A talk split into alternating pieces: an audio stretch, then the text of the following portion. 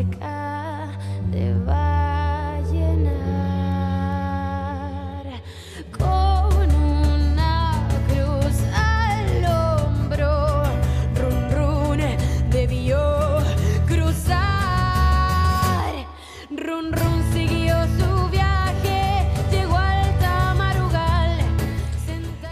a Camila Gallardo haciendo Run Run se fue pa'l norte, una canción icónica de eh, Violeta Parra, realizada, bueno, eh, esta versión grabada justamente por los eh, 100 años de Violeta Parra. Eh, quisimos traer esto a colación eh, de una nota que vamos a tener en este preciso instante con Priscila Castañeda. Ella es eh, representante del movimiento de eh, refugiados políticos chilenos aquí en Argentina. Eh, y que ha tenido la gentileza de atendernos justamente eh, para hablar de eh, los resultados del plebiscito que se llevó adelante el domingo pasado, un hito en la historia de nuestros hermanos eh, chilenos y que bueno queríamos hablar por lo menos un par de minutitos más que le vamos a robar a, a- Mariquita Pérez Soldo. Em, Priscila, muy buenos días. Manuel Parola te saluda. ¿Cómo estás? Muy buenos días, compañero. Muchas gracias. Muchas gracias por la preocupación. ¿Cómo estás? Contentísima, contentísima. Todavía no logramos todos, me imagino, eh, poder internalizar todo lo que está sucediendo y todo lo que significa futuro este, este plebiscito del domingo. Contanos un poco por qué es tan importante eh, la votación que se llevó adelante el domingo pasado allí en Chile. Tiene la importancia de, haber arrebatado eh, un legado enorme, legal, atado, con mucha fuerza, que dejó la dictadura de Pinochet a través de la Constitución de 1980 con el ideólogo más importante que ha tenido Chile de la derecha, que fue Jaime Guzmán. Eh, armaron una constitución que dejó atado el país durante décadas. Entonces, nosotros de alguna manera, y lo voy a poner entre comillas porque es lo que yo pienso al respecto, cuando se llegó a la democracia protegida por las Fuerzas Armadas, eh, no se pudieron hacer grandes modificaciones ni en lo económico, ni en relación a la salud, ni en relación a la educación. Lo que significó que luego los gobiernos que vinieron 30 años más en democracia, comillas, eh, hicieron un- una, una serie de reformas a esa constitución de Jaime Guzmán, a la constitución pinochetista, pero que en definitiva significaban solo remociones y nunca cuestiones contundentes de contenido. Entonces, esta última elección nos tenía todos muy preocupados, no por el apruebo, porque sabíamos perfectamente que el apruebo era, era seguro que podía llegar a ganar, porque inclusive hasta la derecha, la derecha chilena, estaba llamando al apruebo y la derecha más dura, encabezada por Cast, es la que estaba llamando al rechazo, que hoy por hoy es la representación de tres comunas más ricas de todo Santiago.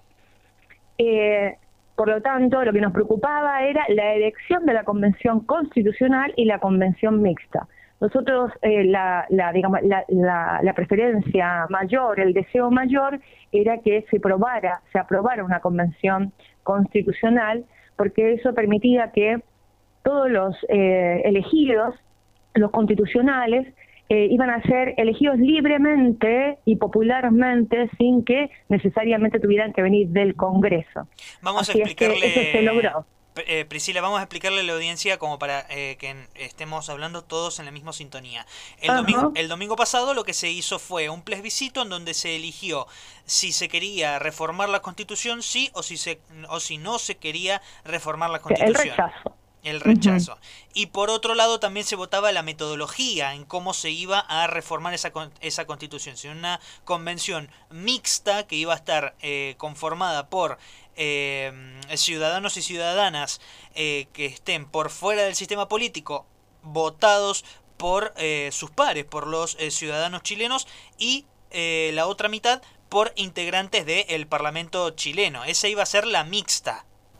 ¿No? La mixta venía con el 50% asegurado del Congreso. Bien. Y- 50% que no era ninguna garantía, porque si en 30 años no garantizaste el bienestar de los chilenos, ¿qué me dice a mí que en, lo en los próximos años lo, lo, lo fueses a hacer viniendo del Congreso concretamente? Claro, por eso era tan Entonces, la- importante la que otra opción, saliera la... claro. claro. Y, y sale justamente la Convención Constitucional, que es lo que nosotros venimos repitiendo hace meses, que es lo que, que es la hoja en blanco. Nosotros siempre pedimos una hoja en blanco, donde el primer artículo en adelante, claro, porque remozar, reformar, no tenía sentido bajo ningún término porque ya lo habíamos vivido durante 30 años y no había dado ningún logro real.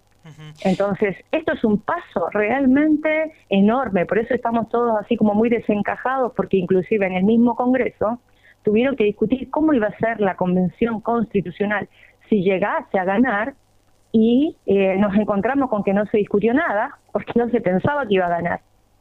Todo está como en veremos y en verde y recién se está empezando a discutir cómo va a ser esa convención constitucional.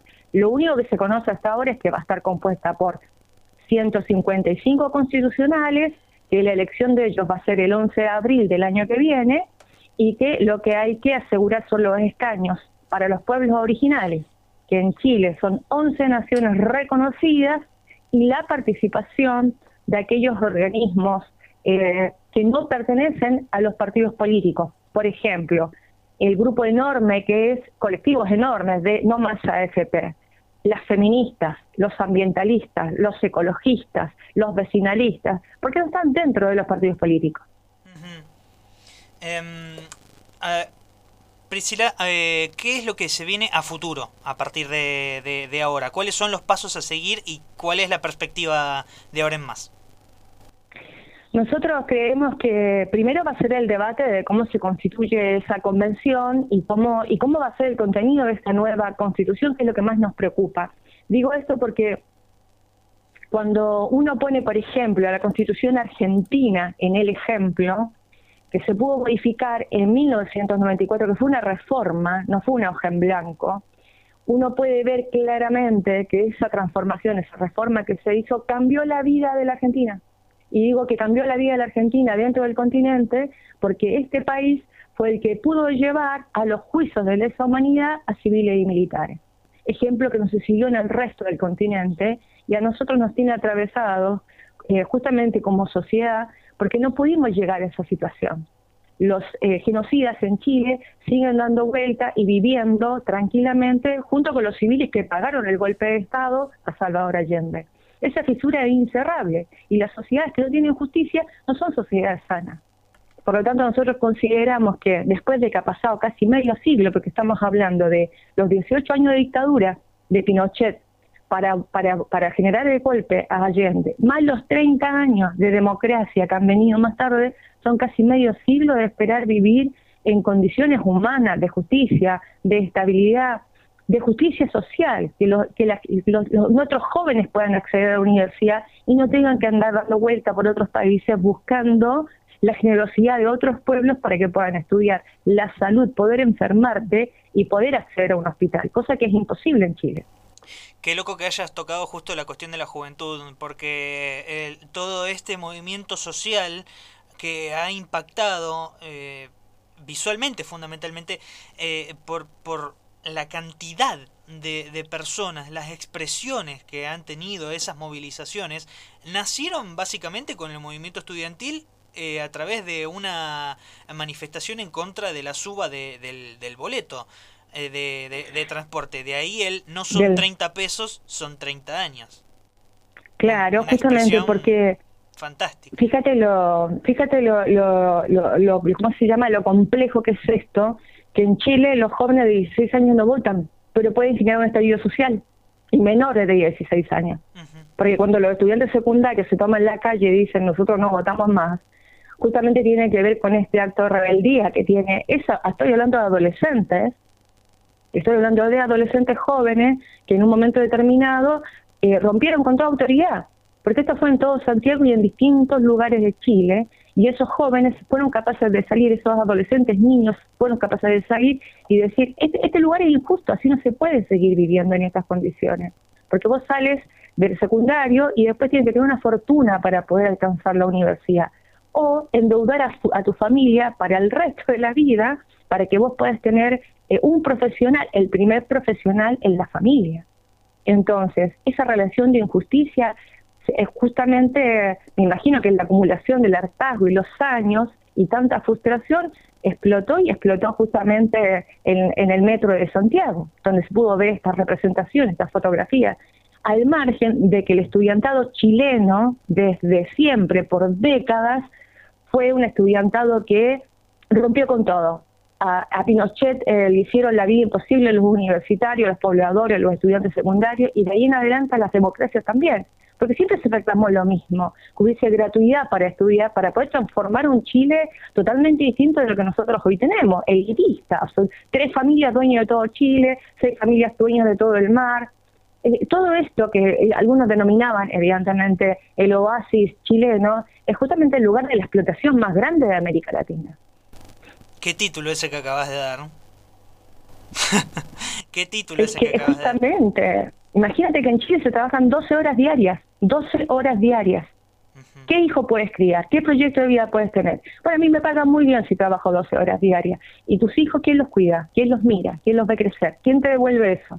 ¿Tu sueldo? Aparte también para qué, para qué trabajar, ¿no? Tengo entendido que eh, el, no me acuerdo bien la cifra, creo que era el 75% de las familias chilenas están adeudadas a 30 años a futuro, justamente no solamente para poder sostener un cierto estándar de vida que acá en Argentina sería clase mediero, digámoslo así mal y pronto, sino que además también para sostener el, el estudio de, de sus hijos en las universidades que recordemos no son públicas no son públicas y además, imagínate que cuando una familia quiere tener un hijo profesional, el que sea, desde un maestro de enseñanza primaria hasta un ingeniero no sé qué, eh, toda la familia tiene que ahorrar desde que nace para que ese chico tenga garantizado la posibilidad de pagar la entrada a la universidad. Es una competencia que hace que las relaciones entre seres humanos sean de animales. Yo gano, yo, yo estudio más que vos, eh, yo soy el primer puntaje, eh, yo te gané, eh, es una locura enfermar la cabeza de la gente diciéndole que para poder avanzar hay que competir y pisar cabezas. Ese joven que empieza a estudiar de esa manera a los 14 años, eh, cuando se transforma en un adulto, lo que tiene aprendido en su vida es que para poder avanzar hay que aplastar al otro, porque, porque el otro no es un par, el otro es un enemigo. Y la patria es el otro, no entraría nunca. Esa frase nunca entraría porque, porque en realidad el otro hay que correrlo para que yo pueda avanzar. Y esa lógica capitalista neoliberal como laboratorio se implementó en Chile desde que llegó la democracia. Y eso ninguno de ellos puede escapar, ninguno de los que participaron de manera cómplice con esa lógica social y económica y educativa para lo que hoy podemos ver. Por eso para nosotros no era raro que a mucha gente le espantó el estallido social eh, para otro nos parecía que se había demorado mucho tiempo en que la gente se hartara de morirse esperando un turno, no, no, no en el hospital, en su casa, esperando un turno para poder entrar al hospital. Eh, realmente una situación donde todo el mundo, claro, el que vive bien seguramente no lo nota, pero el que vive bien es, es, pero un, un, número ínfimo en relación al resto de la gente que como vos decías recién, hay gente que está muy endeudada, claro, porque eh, el sistema te permite tener miles de tarjetas de crédito donde además se impone el consumo, porque si vos no tienes nada, entonces no eres nada. La lógica de no eres nada, no eres nadie. En esa lógica la gente evidentemente queda encarcelada y encadenada a las tarjetas y a un consumo de vida que era innecesaria, porque si vos tienes en tu casa tres habitaciones y tienes cinco televisores, dime dónde vas a poner los otros dos. Eh, estamos hablando con Priscila Castañeda, que es eh, eh, representante de los refugiados políticos de Chile aquí en Argentina. Em, Priscila, como para cerrar, primero una semblanza de la sociedad chilena en estos últimos años para que, que, fue necesaria para que se gestara este, este estallido, toda esta, esta bronca, esta frustración que vos nos describís porque una cosa es mencionarlo y otra cosa ya es eh, eh, describirlo como para decir, ah, mira, esto es lo que estaba pasando silenciosamente para que explotara de esta manera. Claro, sí, sí, sí, sí, todo esto, todos estos detalles que te venía dando que son, son, son eh, realmente um, conmovedores en algunas historias y otros son de mucha rabia porque la frustración hay que saber llevarla, ¿me entiendes? Entonces eh, nos, contaban, por ejemplo, que tenemos el más la más alta tasa de suicidios jóvenes, de gente que se mata en el metro. Por ejemplo, el metro lo tuvieron que reforzar con, con vidrios. Yo no entendía mucho, pensé que era parte de la modernidad. Yo voy una, una vez al año a mi casa, ¿no? en Santiago. Pero me llamó la atención tanta modernidad de los subtes, pero decía, ¿por qué tienen que tener titriado todo? pensé que era eso y no. mi sobrina, que tiene 19 años, que está en la universidad, me decía, no, tía, la gente acá se mata. Era muy, eh, eh, era muy extraño, era en el lugar de la felicidad la gente se mata. ¿Dónde está, dónde, dónde comienza la contradicción ahí? Eh, mucha gente, muchos ancianos no querían ser carga para su familia y se mataban en el metro.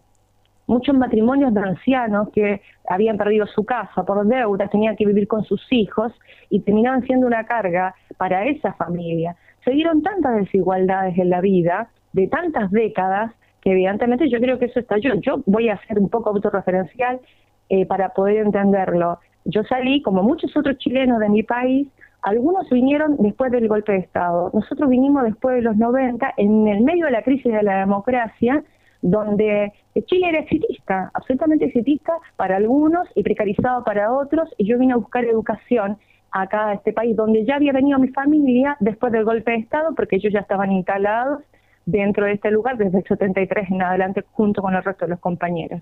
Y luego empezaron a venir más y más camadas de chilenos jóvenes a estudiar, porque es el exilio de la posibilidad del estudio, lejos de tu casa, lejos de tu afecto, en otro lugar, que si bien es cierto, nosotros hemos recibido un excelente trato en Argentina, particularmente, eh, nosotros siempre sabemos que la distancia con los afectos afectan a todo el mundo. Eh, también la misma situación, por ejemplo, mi madre se enfermó de cáncer en, en Chile y, nunca en un hospital público, ni siquiera en el privado, donde ella se hizo los exámenes, jamás apreció su enfermedad. Y terminamos tratándola en el hospital provincial, donde tres meses después murió. Y vos dices, ¿cómo es posible que durante años eh, ese acceso a la salud fuese negado para todos? Inclusive cuando lo pagaste, también era precario y tienes que ir a morir a otro país. Esa realidad, si eso no te hace en algún momento estallar, yo no sé qué otra cosa te puede generar más impotencia que todo eso junto. Ahora, Priscila, ¿vos pensás que con la reforma de la Constitución esto puede llegar a cambiar? Yo creo, mira, yo vengo de la generación que no cree. Entonces, yo parto de ahí, digamos. Eh, no, sé, no sé si es el mejor ejemplo, ¿no? Pero, por ejemplo, cuando Chile comenzó con la democracia y toda esa historia, y había que inscribirse en los registros electorales, yo vengo de la generación que no se inscribió, no creyó. Además, teníamos el caso argentino. Argentina había llegado a la democracia antes que nosotros, en el año 83, y los no estaban presos y no estaban eh, apagando condena. Es más, había leyes de impunidad y cuando empezamos a conocer, porque nosotros salimos recién en el 89, casi el 90, cuando empezamos a conocer las leyes de impunidad, todo estaba cantado a futuro, sin contar que el gobierno chileno ya había sido vendido en el extranjero antes de llegar a la democracia porque se habían repartido los cargos afuera, los que habían salido al exilio, el exilio dorado que se le denominaba, y el que luchó en Chile no, no tomó nada, no alcanzó nada, ni siquiera su propia dignidad. Entonces, toda esa acumulación de rabia, evidentemente, se transformó en el tiempo en lo que hoy es. Ahora, vuelvo hacia atrás. Yo soy de la generación que no creía en nada y que no votó nunca. Cuando vine a vivir acá y empecé a conocer cómo había afectado toda esta transformación en la Constitución, no estoy diciendo que la Constitución argentina sea la mejor del mundo, estoy diciendo que al ser garantista y al tomar decisiones políticas como las que tomó Néstor, por ejemplo, mover a la Corte Suprema, llevar a juicio de lesa humanidad, sanar una sociedad, eso te hace pensar que es posible. Para gente como yo, que creía que era imposible. Por lo tanto, voy a militar aquellas cosas que yo creo que he visto y han funcionado. Y porque en la calle Oroño nunca me voy a olvidar cuando pude presenciar los juicios y pude ver la reacción de la gente que empieza a sanar, cosa que nosotros no tenemos ni idea de qué significa eso. Por eso creo que esa constitución, con esos tratados internacionales, abocada fundamentalmente a que las cortes internacionales puedan intervenir en aquellas cosas que el gobierno chileno no quiso, no quiere y no sé si querrá, lo puedan hacer a través de esa transformación de la constitución. Bueno, ojalá entonces que puedan eh, llegar a un puerto al menos un poco más auspicioso porque ya sabemos de, de que del que salieron eh, no van a volver. Eso, es la única tranquilidad, es la única tranquilidad que tenemos, que esperamos que esto sea así y que los partidos políticos hoy tradicionales de Chile entiendan, entiendan que esta oportunidad no se da dos veces y por lo tanto eh, puedan ponerse a la altura de lo que la gente, el pueblo, está sosteniendo en las calles además de las urnas. Priscila ha sido muy amable realmente. Esperamos volver a comunicarnos con vos para seguir eh, muy de cerca la carrera de lo que será la reforma de la Constitución y esperemos que de la sociedad chilena en su conjunto para bien. Muchas gracias, te vuelvo a te puedo agradecer de parte de todos nosotros la preocupación que siempre han tenido para con nosotros, que nunca hemos sido tratados como vecinos, sino que hemos sido tratados como hermanos. Y eso es impagable. Así que muchas, muchas gracias. Te mando un abrazo muy, muy grande, Priscila, de verdad. Un abrazo, un abrazo grande, gracias. No, para nada, gracias a vos. Pasó por el aire de los nadies Priscila Castañeda, que es representante del movimiento de refugiados políticos de Chile. Eh, aquí en Argentina. Eh, nos estaba hablando desde Rosario. Pero... Qué, qué fuerte esto, ¿no? A veces... Eh, está mal lo que voy a decir, pero está bueno entender cuáles son los problemas que tienen nuestros hermanos latinoamericanos en el, en el resto del continente un poco también para entender cuál es el nivel de los problemas que uno tiene aquí dentro, en Argentina. Recién, mientras hablaba Priscila, yo pensaba, ¿no? Somos ejemplo en esto, en sanar, en darnos cuenta de que hay cosas que a las cuales tenemos que decir nunca más. Despertar. Despertar y decir esto no es lo que nosotros queremos. No va por acá. Pero fundamentalmente tener el poder de decisión para poder tomar ese tipo de, posicionamientos. Y algo que, eh, esto no, no es un razonamiento mío, es de Artemio López, algo que Artemio eh, eh, dice hace un par de, semanas, teniendo en cuenta el movimiento de, de, bolivianos, que devolvió la democracia al Estado plurinacional de Bolivia con las elecciones hace dos semanas. Y ahora con este plebiscito en Chile y también con el batacazo que dimos hace exactamente un año atrás con las elecciones, devolviéndole la capacidad de creer que algo mejor es posible a la población acá en Argentina, teniendo en cuenta que solamente hemos podido lograr ese tipo de avances a través de gobiernos populares. Hay veces que el movimiento de las propias masas del pueblo, y estamos hablando del pueblo, del sujeto pueblo, no de aquellos que dicen que este país es una basura, cuando terminan comiendo las mieles, las pocas mieles, las más concentradas mieles de ese país que ellos mismos detestan, cuando el sujeto pueblo se moviliza, hay veces que hasta incluso, y ahora más en esta época, en estos últimos años en que el pueblo supera a sus propios dirigentes. Es impresionante analizar esto y es muy necesario tenerlo en cuenta para conformar, crear poder popular.